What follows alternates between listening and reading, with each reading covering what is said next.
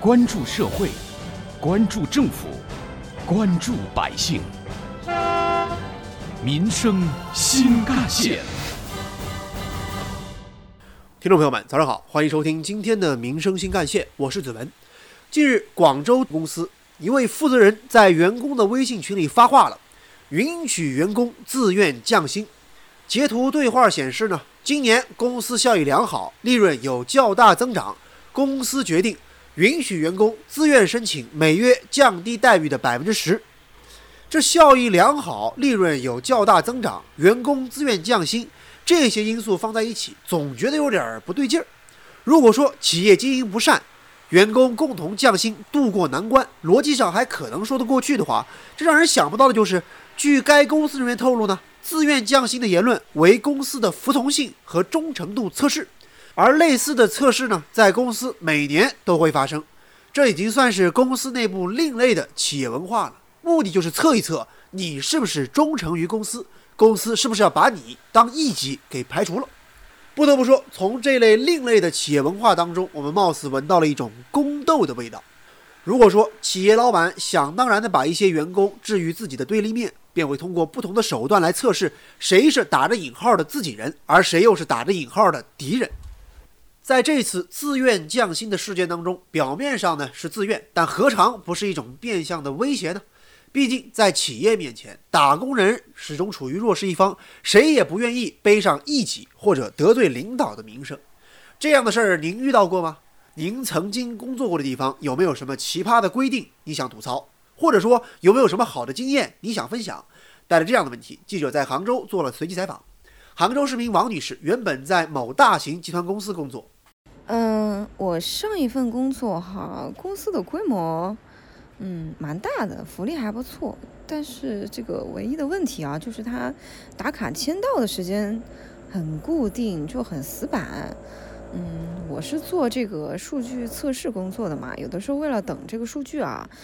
加班呀，晚回家呀，这不很常见的现象嘛，是吧？那你说第二天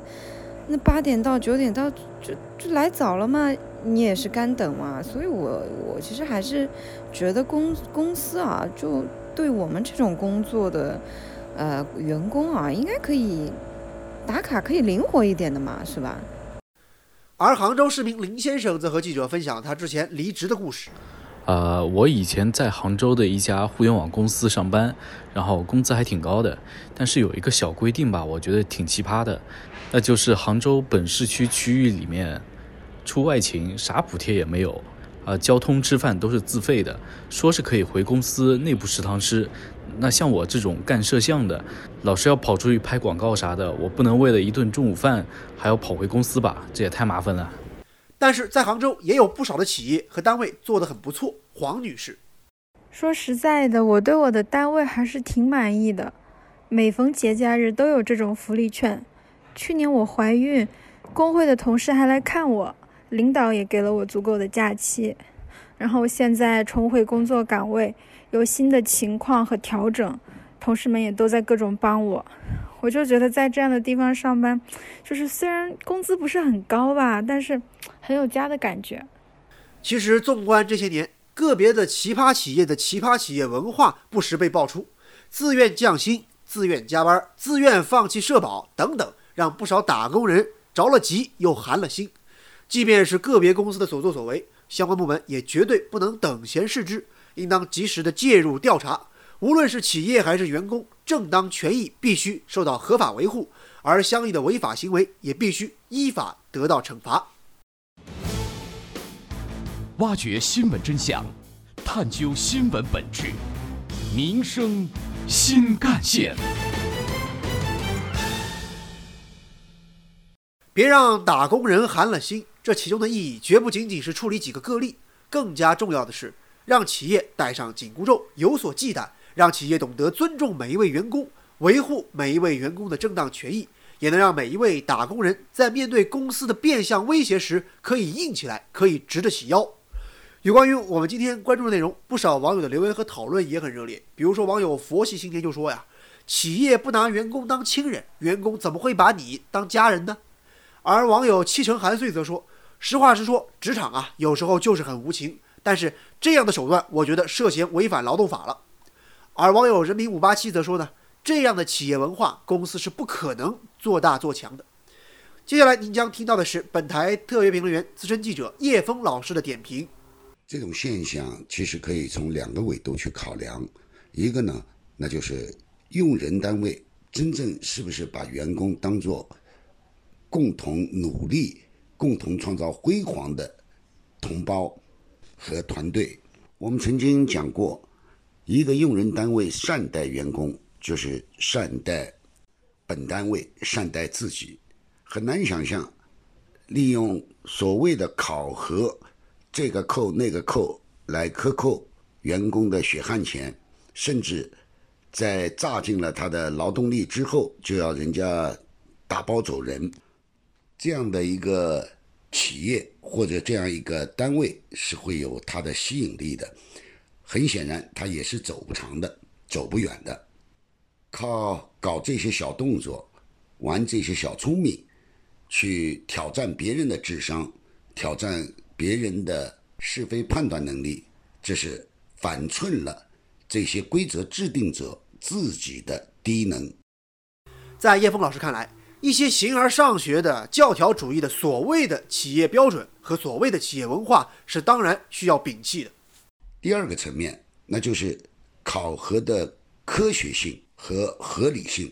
我们说考核的目的。是为了做一个比较，让先进有人学，让后进知道自己有哪些地方还很薄弱，不是为考核而考核，更不是借考核去打击报复一些员工。因此，考核条款的预先制定的时候，在顶层设计的时候，它的精准性、它的科学性、它的合理性是要加以充分的论证的。举例来说，在很多单位呢都有考勤制度，早上几点钟到要按个指纹，甚至要刷脸；傍晚下班了也要刷个脸或者按个指纹。但是在很多单位，他的工作并不仅仅是一个计时工资。拿媒体记者来说，加班加点是常事，也是常态。如果一个人经常是在加班，但是早上呢没有来得及来。摁指纹或者来刷脸，或者他早上呢需要到相对比较远的一个地方去采访去工作，然后先要跑到单位来按个手印刷个脸，这除了穷折腾以外，实在想不出它的真正含义在哪里。要不就是在展示那些当权者或者有权力的人的一种所谓的权威吗？其实对于一些形而上学、教条主义的所谓考核，早就该喊停了。即使发现一些什么问题，也不要到年终来算总账，而应该是在随时发现、随时纠正、随时提醒，这才是一个好的态度、好的机制。而在本台特约评论员、社会治理专家、浙江工业大学教授吴伟强看来，如果一个企业依然停留在依靠低成本，甚至于压榨员工来保持利润增长空间，那这势必是一个低水平、不可长久发展的企业。我接触过不少跨国公司，包括境外的和境内的，给我一个感觉就是，企业有一套完整的机制，给员工一个清晰的升职和加薪的路径。就是员工进入企业以后，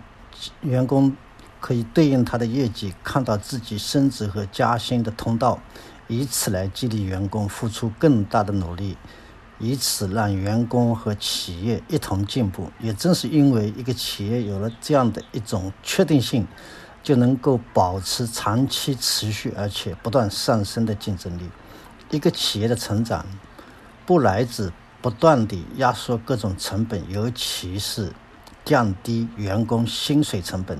而来自市场的不断扩张以及对外的竞争力，这才是一个健康的企业、一个优秀的企业的基本的企业文化，或者说是办好一个企业的基本道理，也是一个企业家应该具备的基本精神。如果一个企业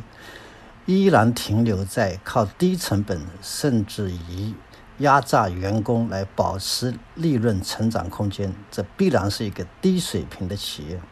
它的经营之道维持在低价竞争这一种最低也是最初级的竞争方式上所导致的结果，必然是员工对企业的失望，进而导致优秀员工的流失，企业就会失去竞争力。失去竞争力以后，会继续延续低水平经营的模式，也就是低成本扩张的模式，最后它会陷入恶性循环。所以总结一下，一个不懂得善待自己的员工，不去激励员工创新能力的企业，它的生命力绝对不会持久。所以不要搞小聪明了。有关我们今天关注的内容，人民日报客户端也曾发表评论文章《奇葩制度何时休》。文章指出，还记得新冠肺炎疫情比较严重的时候，有一些企业虽然面临生存挑战和困境，但是还是做出了不减薪、不裁员的承诺。让不少员工心里暖暖的，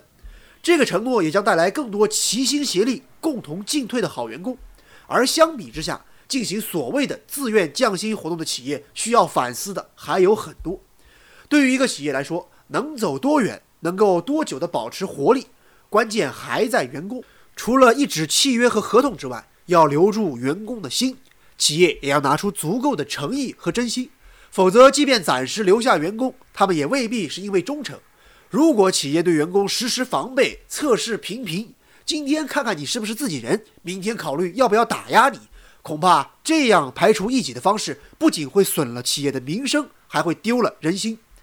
对企业还是那句老话：你不拿员工当亲人，员工怎么能把企业当家，好好奋斗呢？好，感谢您收听今天的民生新干线，我是子文，下期节目我们再见。